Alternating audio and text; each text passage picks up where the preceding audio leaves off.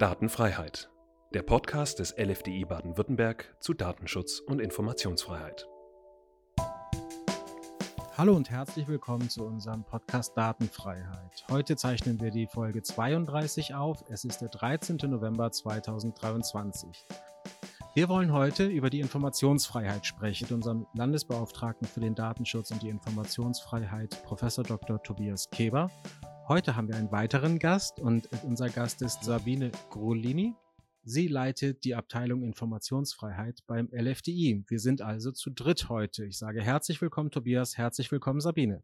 Hallo zusammen. Hallo, vielen Dank für die Einladung. In der vergangenen Woche wart ihr auf der Konferenz der Informationsfreiheitsbeauftragten. Da wurden Beschlüsse gefasst. Wir haben in der vergangenen Woche eine Pressemitteilung zu Transparenzportalen herausgegeben. Also es gibt einiges zu besprechen. Wie war es für dich, Tobias? War das deine erste Sitzung der Informationsfreiheitsbeauftragten? Absolut richtig. Das war meine erste IFK. Und für die Zuhörenden am einfachsten erklärt ist es wahrscheinlich, oder die meisten können sich unter DSK was vorstellen, aber wahrscheinlich weniger unter IFK. Äh, Im Grunde ist das auch eine Konferenz, so wie die DSK, bloß eben mit einem anderen Thema oder einem anderen Schwerpunkt, nämlich tatsächlich die Informationsfreiheit. Ich bin ja auch Landesbeauftragte für den Datenschutz und die Informationsfreiheit und vielleicht auch irgendwann mal für die Transparenz. Es gibt auch schon Transparenzbeauftragte in Deutschland tatsächlich. Naja, und die treffen sich eben bei der IFK. Und da waren wir in Bonn und ähm, ja, haben auch ganz interessante Beschlüsse gefasst. Sabine, wie oft trifft man sich auf der IFK? Also regelmäßig treffen ist eigentlich üblich, sich zweimal im Jahr zu treffen. Es gibt viel zu besprechen, auch in, in diesem Bereich, da nämlich der Informationsfreiheit. Natürlich ähm, ist es wichtig, sich regelmäßig auszutauschen, länderübergreifend, um die Informationsfreiheit auch ein Stückchen weit voranzubringen, aktuelle Themen zu diskutieren. Und das war auch sehr, sehr gewinnbringend dieses Mal, denn es wurden ja drei Entschließungen verabschiedet und es wurden auch noch einige Papiere sozusagen auf den Weg gebracht, die nächstes Jahr verabschiedet werden, die einfach auch nochmal weitere Weichenstellungen vielleicht von der Informationsfreiheit zur Transparenz, nämlich über ähm, die Möglichkeit, äh, über ein Transparenzportal zu arbeiten, sodass Informationen möglichst vielen zur Verfügung stehen. Fangen wir an bei den Entschließungen. Es gab drei an der Zahl. Die sind auch bei uns auf der Homepage abrufbar. Nehmen wir mal die erste. Es geht um die Umweltinformationen. Da. Sabine, kannst du kurz berichten, was war Gegenstand, was habt ihr beschlossen? Genau, also die Umweltinformationen sind sozusagen, haben den Weg auch für den Zugang zu den amtlichen Informationen bereitet, einfach dadurch, dass es eine Umweltrichtlinie gab, ähm, die die Gesetze hier in Deutschland dann eingeleitet haben oder den Gesetzgeber sozusagen gezwungen haben, auch in Deutschland äh, Inform Umweltinformationsrecht einzuführen. Da gibt es unterschiedliche Gesetze in Bund und Ländern. Was es aber tatsächlich nicht gibt, ist ein äh, Veröffentlichungsanspruch, der gesetzlich geregelt ist. Das heißt, es gibt zum Beispiel ein Gutachten, die die öffentliche Hand im Bereich Umweltinformationen erstellt hat. Und die antragstellenden Personen können aber nicht verlangen, dass dieses Gutachten veröffentlicht wird, sondern es muss sich in gewissem Umfang im gesetzlich geregelten Katalog befinden. Und da haben die äh, Informationsfreiheitsbeauftragten gesagt, also es muss auch einen gesetzlichen Verpflichtungsanspruch ins Gesetz übernommen werden, der auch sowas zum Beispiel proaktiv, die proaktive Veröffentlichung ermöglicht. Wir haben ein eigenes Landesgesetz, das sogenannte Umweltverwaltungsgesetz. Deswegen sind, äh, ist das Umweltministerium zusammen mit allen Stellen hier in Baden-Württemberg zuständig für die Umweltinformationen und was sozusagen die Bereitstellung betrifft. Es gibt ja auch das Umweltportal Baden-Württemberg, da wird schon proaktiv schon sehr viele Informationen bereitgestellt. Tatsächlich gibt es aber Länder und zum Beispiel auch der BFDI ist auch für die Beratung in Sachen Umweltinformation zuständig und da kann dann proaktiv Antragstellende, aber auch informationspflichtige Stellen in diesem Bereich beraten.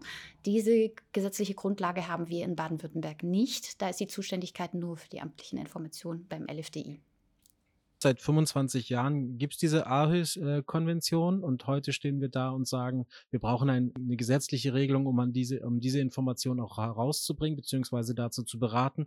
Wie ist da die Perspektive? Kommt das? Wird das kommen? Ja, das ist zu hoffen. Ne?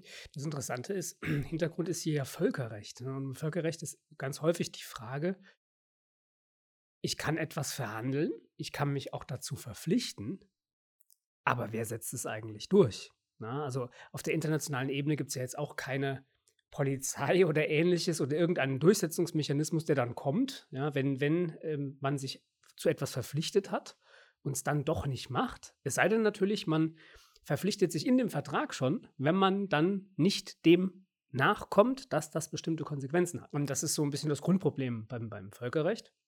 Äh, dass manchmal der Durchsetzungsmechanismus ähm, fehlt. Äh, und deswegen muss man am Ende des Tages dann auch spätestens auf der nationalen Ebene sagen, okay, wir machen das auch ähm, enforceable, eben indem man einen subjektiven Anspruch äh, zum Beispiel auf etwas ja letztlich niederlegt im Gesetz. Das heißt, wenn das doch nicht passiert, obwohl eben die entsprechenden Institutionen verpflichtet sind, dann könnte sich ein Individuum drauf berufen könnte sagen, ihr müsst aber. Äh, und wenn ihr das nicht macht, dann gibt es irgendwelche Sanktionen.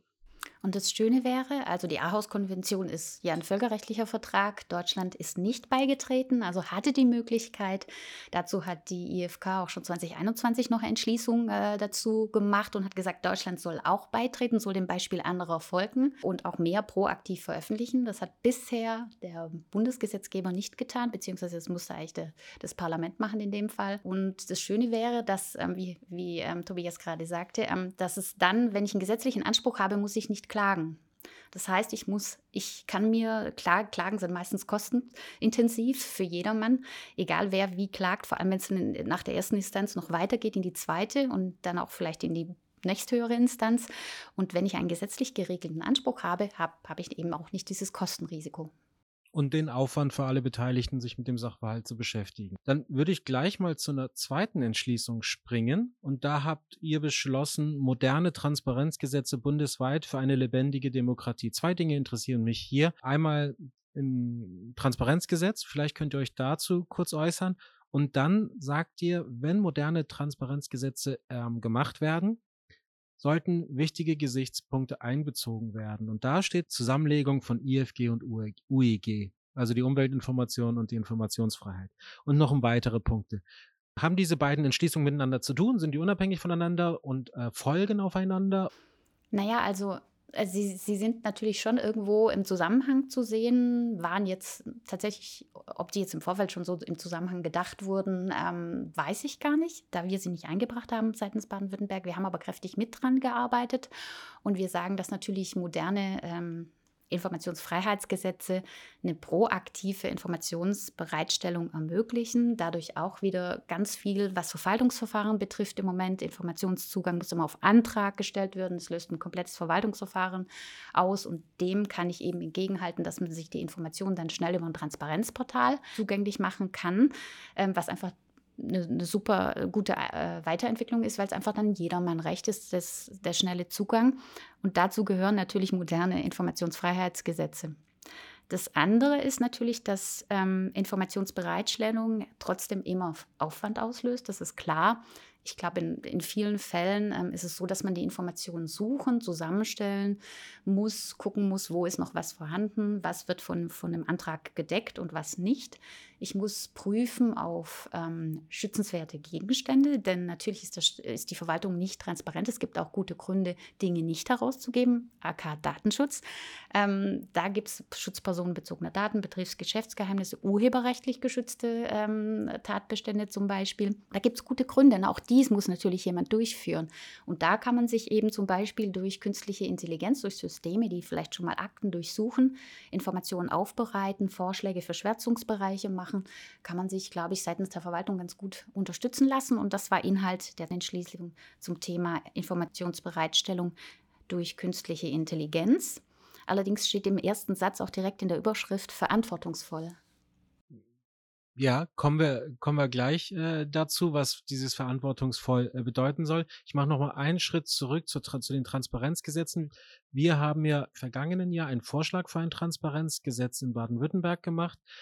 In den Rankings sind wir immer relativ weit hinten, was Transparenzgesetze äh, beziehungsweise die Informationsbereitstellung angeht. Kannst du noch mal kurz sagen, uns verorten, wo stehen wir in Baden-Württemberg gerade? Und nächste Frage an dich, Tobias. Was würde ein Transparenzgesetz verändern, wenn wir es hätten? Mhm.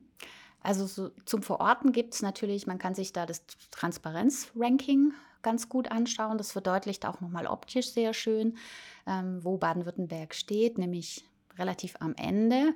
Ähm, kurz vor den Gesetzen, die äh, vor den Ländern, äh, die kein Informationsfreiheitsgesetz haben. Das liegt daran, dass wir sehr äh, rigide Schutzvorschriften haben und auch sehr hohe Kosten im Gesetz verankert sind.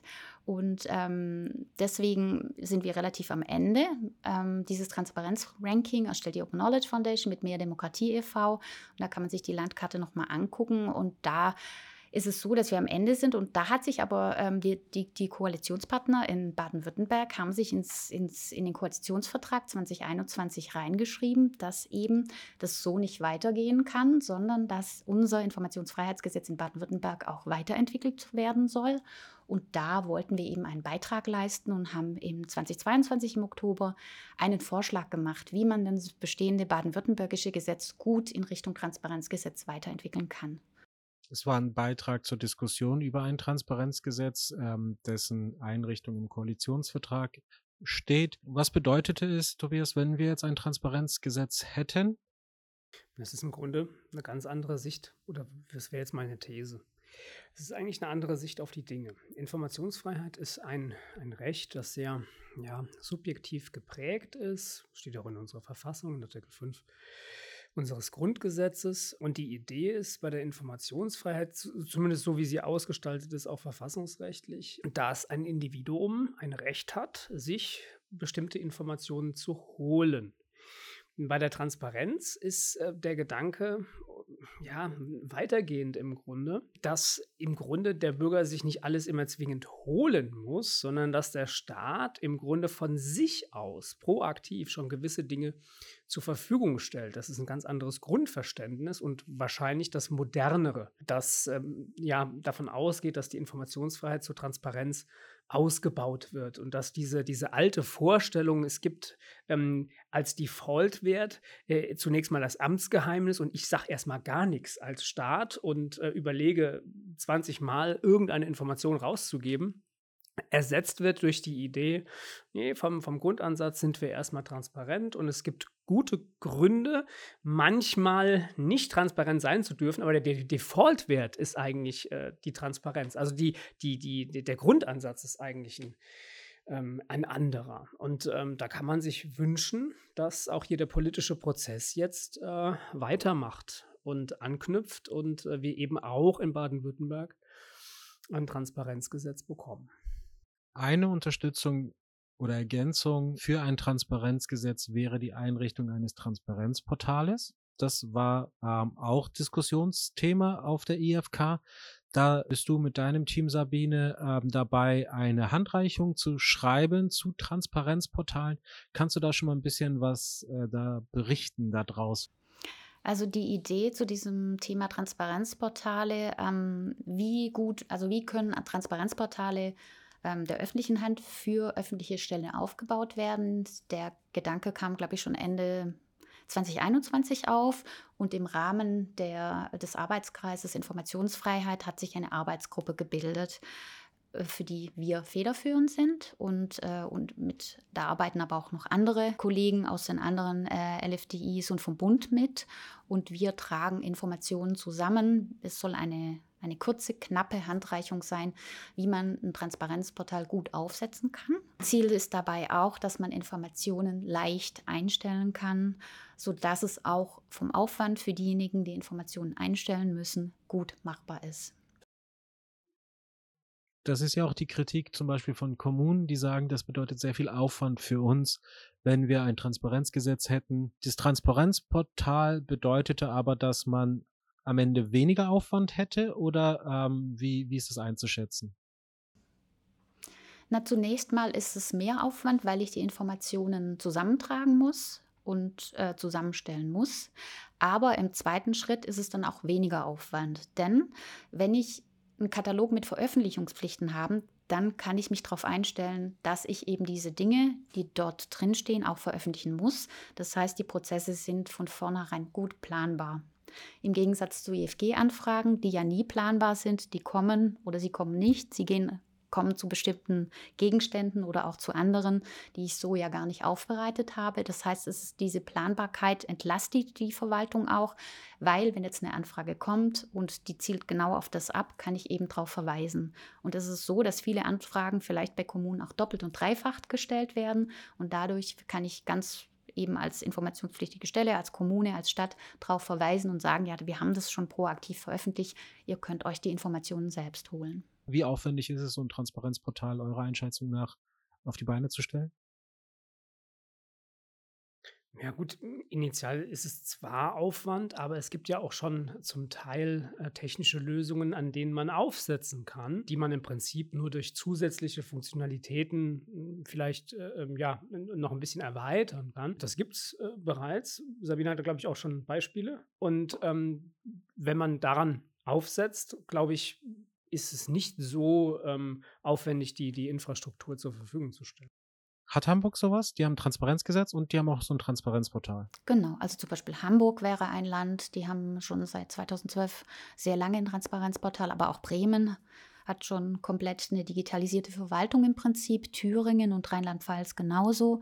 Und es ist auch vorgesehen, jetzt Schritt für Schritt, ich glaube ab 2024 wird es ein Transparenzportal in Sachsen geben.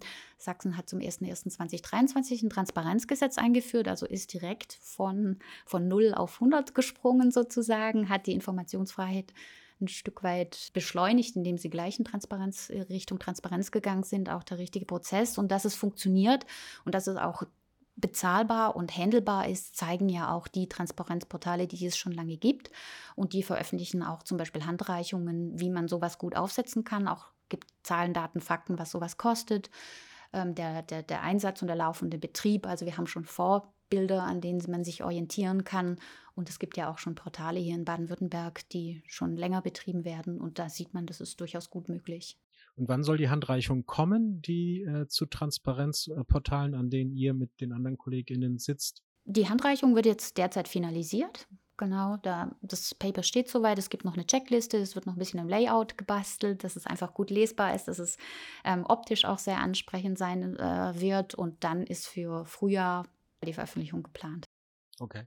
Kommen wir zum dritten Entschluss. Jetzt haben wir, nehmen wir an, wir haben ein Transparenzgesetz, wir haben ein Transparenzportal. Ich versuche diese Entschließung mal in eine Idee einzuordnen. Haben ein Transparenzportal. Sabine, du sagtest gerade, in einem Transparenzportal kann man Prozesse, Workflows definieren und kann auch bestimmte Informationen vielleicht standardmäßig bereitstellen. Und jetzt sprechen wir über den Einsatz von künstlicher Intelligenz im Bereich des Datenschutzes schon länger, im Bereich der Informationsfreiheit nun auch. Und ähm, dazu gibt es äh, den weiteren Beschluss der IFK, die da lautet, künstliche Intelligenz verantwortungsvoll für die Informationsbereitstellung nutzen. Du hast es angedeutet, das Wort verantwortungsvoll gucken wir. Was hat es mit diesem, mit diesem Entschluss, mit dieser Entschließung auf? Ist jetzt KI auch bei der Informationsfreiheit angekommen? Ja, wir haben, glaube ich, im Vorfeld zu dieser Entschließung festgestellt, dass KI überall angekommen ist oder zumindest ein äh, Thema ist, das, dem man auch nicht mehr entrinnen kann. Und positiv gesehen sind ja auch solche, ähm, solche Tools, also ich nenne mal KI ist ein Tool, ähm, dass, dass, wenn das gut eingesetzt wird, das auch hilfreich ist. Also keiner würde ja heute sagen, unser Smartphone, unser Laptop sind irgendwie schlecht, nur weil wir da auch manchmal irgendwie bestimmte Einstellungen, die wie, wie Schutzvorrichtungen machen müssen, dass wir eben uns selbst auch schützen müssen. Man muss den Einsatz lernen dieser Tools und die können natürlich trotzdem äh, sinnvoll sein, diese einzusetzen. Man muss nur immer gucken, welches Tool taugt für welchen Einsatz. Und darum geht es in der Entschließung, dass man eben nicht alles, was prinzipiell möglich ist, nutzt, sondern dass man guckt, ähm, wie gesagt, das äh, Transparenzgesetz hat auch seine Schutzgründe und diese haben auch eine valide Berechtigung und die sind auch wichtig, um die Rechte der Einzelnen zu schützen. Und da muss man eben auch gucken, und das sind auch, glaube ich, auch die Probleme, als es mit den Trainingsdaten werden irgendwelche Informationen generiert, die zum Beispiel Halluzinationen sind. Also da muss man gucken, welche Tools sind, sind gut für den Einsatz. Also es gibt ja diese Large Language Models, wo man Texte sehr gut durchsuchen kann. Ähm, ist das sinnvoll, ist das nicht? Und das muss eben abgewogen werden und letztlich auch vom Gesetzgeber definiert werden. Auf der KI-Woche, die wir im Oktober veranstaltet haben, es war sehr viel Datenschutz. Da gab es halt auch ein Workshop, da ging es um KI und Informationsfreiheit. Also ihr habt das schon auf dem Schirm, dass die Informationsfreiheit und KI Freunde sein können. Auf jeden Fall. Also wir ähm, spielen natürlich auch ein bisschen mit den Möglichkeiten, ähm, die KI bietet. Also für uns zum Beispiel auch ähm, ist es notwendig, dass wir Dinge schwärzen, weil wir nicht alles herausgeben dürfen. Wir sind ja auch informationspflichtige Stelle und so ein Schwärzungstool ist absolut sinnvoll. Und wenn es noch dazulernt und schon erkennt, was sind Namen, zum Beispiel was sind auch Geschäftsgeheimnisse, dann wäre das durchaus für uns eine unglaubliche Hilfestellung. Und so ist es auch für vor allem Kommunen und Kommunalverbände, denn dort gehen die meisten LIFG-Anfragen ein. Und dort, ähm, klar, das sind die Menschen am nächsten dran und da müssen natürlich auch am meisten personenbezogene Daten geschützt werden. Also wir haben gesehen beim Einsatz von KI für Datenschützer und für Informationsfreiheitsbeauftragte interessant. Dein Thema unter anderem ist ja aktuell auch, Chef, dass du Datenschutz durch Technikgestaltung sehr wichtig findest und wir uns mit den Fragen beschäftigen. Wie sieht es mit Informationsfreiheit bei Design aus? Die brauchen wir. Genauso wie, wie äh, Datenschutz durch Techn Technikgestaltung, also das, was man gemeinhin immer als Privacy by Design äh, bezeichnet. Hervorragende Idee, dass man bestimmte Vorstellungen, bestimmte Werte ganz früh im Produktdesign äh, verankert. Das kann man im Datenschutz machen und das kann man auch bei der Informationsfreiheit machen, wenn man also ganz früh die Informationsfreiheit oder und oder die Transparenz mitdenkt und wenn man dann zum Beispiel so eine elektronische Akte einführen würde, dass man gleich über ein Knöpfchen nachdenkt, ich mache es jetzt wieder äh, ganz einfach, äh, wo ich dann diese Informationen IFG oder Transparenzgesetz konform veröffentliche. Ja, also dass ich diesen Knopf direkt mitdenke, äh, wenn ich über Infrastruktur nachdenke. Also immer ganz früh schon mit einbeziehen. Das ist die Idee beim Datenschutz bei Design und bei der Informationsfreiheit genauso. Und das, das muss eben noch kommen. Und da haben wir eben auch, oder beziehungsweise ein Tagesordnungspunkt äh, auf der EFK adressierte dieses Thema. Und da wird es ein Papier geben, auch im Frühjahr wahrscheinlich. Ne? Genau. Ne? Mhm. Und da kann man sich auch nochmal Anregungen holen, denn da sind auch Querverweise zum Beispiel zum Thema Transparenzportal. Also wie kann ich schon von vornherein Papiere strukturieren, damit ich sie auch schneller dann zum Beispiel auf dem Transparenzportal einstellen kann. Und da ist wieder das Zusammenwirken der beiden Papiere, die dann ähm, Sinn machen, wenn man die zusammenliest und äh, kann dann eben schneller agieren. Für mich übrigens als äh, noch relativ neuer im Kreise äh, der, der IFK war an der Stelle auch sehr interessant zu sehen. Es gibt ja draußen dieses Narrativ, ach ja, die, die, die Behörden, die sind sich irgendwie ständig nicht einig und das ist alles ganz, ganz schrecklich. Und hier sieht man sehr schön, es gibt äh, zu den Transparenzportalen ein, ein Papier, wo die Federführung bei Baden-Württemberg liegt. Und das knüpft inhaltlich an einem Papier von Schleswig-Holstein ein, wo es um Informationsfreiheit bei Design geht. Ne? Und, und die beiden verstehen sich an der Stelle total super und das greift ineinander äh, und es funktioniert. KI und Datenschutz. Wir machen einen kleinen Schlenker zu äh, datenschutzrechtlichen Fragen. Heute haben wir ein Diskussionspapier veröffentlicht zu Rechtsgrundlagen, Datenschutz und KI. Ja, seit heute gibt es dieses Diskussionspapier. Und an der Stelle ist vielleicht schon mal wichtig, was es ist und was es nicht ist.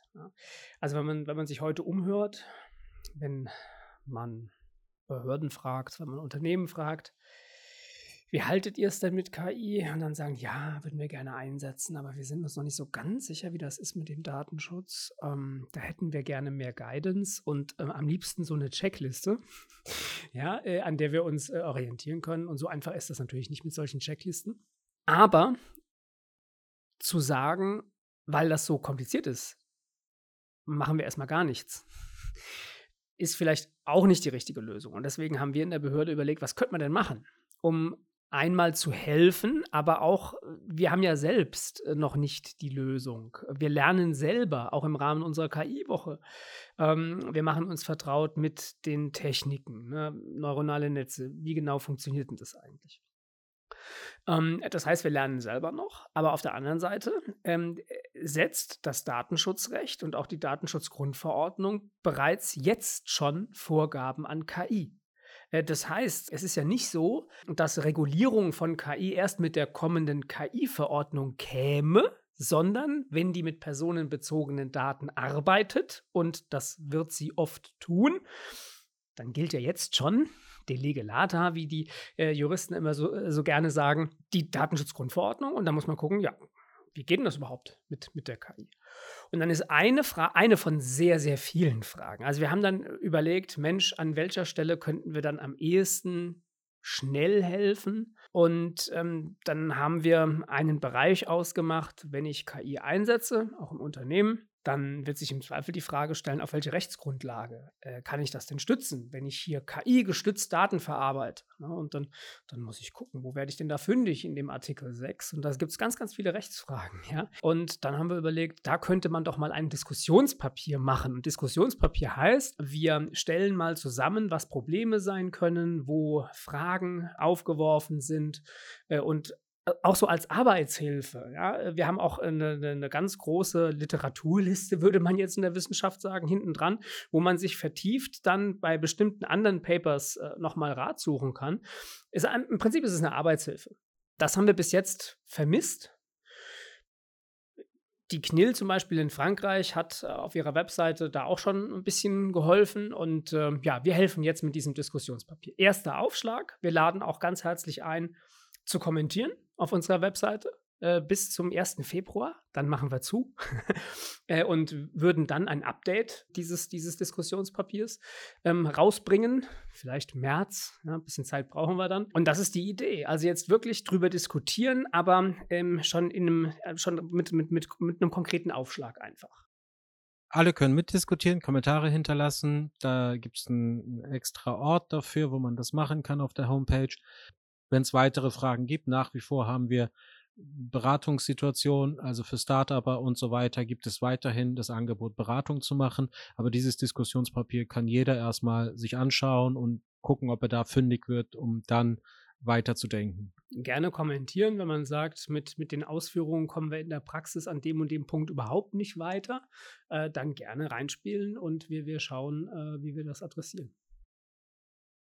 Sabine, wenn wir jetzt zum Abschluss kommen, was wären so die nächsten Entschließungen zur Informationsfreiheit, die kommen müssten, damit du zufrieden bist? Ähm, dass äh, tatsächlich würde ich mich freuen, wenn Niedersachsen und Bayern sich auf den Weg machen würden, endlich Informationsfreiheitsgesetze einzuführen. Dann hätten wir nämlich in Deutschland flächendeckend endlich überall die Möglichkeit äh, zum Zugang zu amtlichen Informationen. Und ähm, das wäre doch ein schönes Bild. Und ähm, natürlich ist jetzt auch Baden-Württemberg gefragt. Wir warten ja immer noch auf die Evaluierungsergebnisse der Evaluierung, die eigentlich 2021 hätte schon kommen sollen. Und ähm, da hat sich ja der Landtag dann ähm, gesagt, wir schauen uns die Evaluierungsergebnisse an und unternehmen dann die nächsten Schritte. Da hoffe ich, dass da etwas mehr Fahrt aufgenommen wird, damit es auch eben in Baden-Württemberg selbst mehr in Richtung Transparenzgesetz geht. Chef, was wären deine nächsten Wünsche für die Informationsfreiheit? Im Grunde wenn man das so ein bisschen vergleicht, äh, gibt es ja, wenn wir ja, das Bild aus dem Sport äh, nehmen würden, äh, würde ich sagen, äh, drei, drei verschiedene Klassen, die, die da spielen, äh, deutschlandweit. Ähm, ich würde gerne erste Liga spielen bei der Informationsfreiheit. Liebe Sabine, liebe Tobias, vielen Dank, dass ihr euch heute die Zeit genommen habt. Wir haben, nachdem wir in der vergangenen Woche einen Podcast aufgenommen haben, relativ schnell entschieden, dass wir einen zweiten aufnehmen, nicht einen Monat warten, weil wir unbedingt das Thema Informationsfreiheit mal aufgreifen wollten und die Beschlüsse der IFK einfach frisch diskutieren wollten. Danke dafür. Und äh, allen Zuhörenden vielen Dank fürs Zuhören. Herzlichen Dank und bis bald. Dankeschön. Tschüss. Tschüss.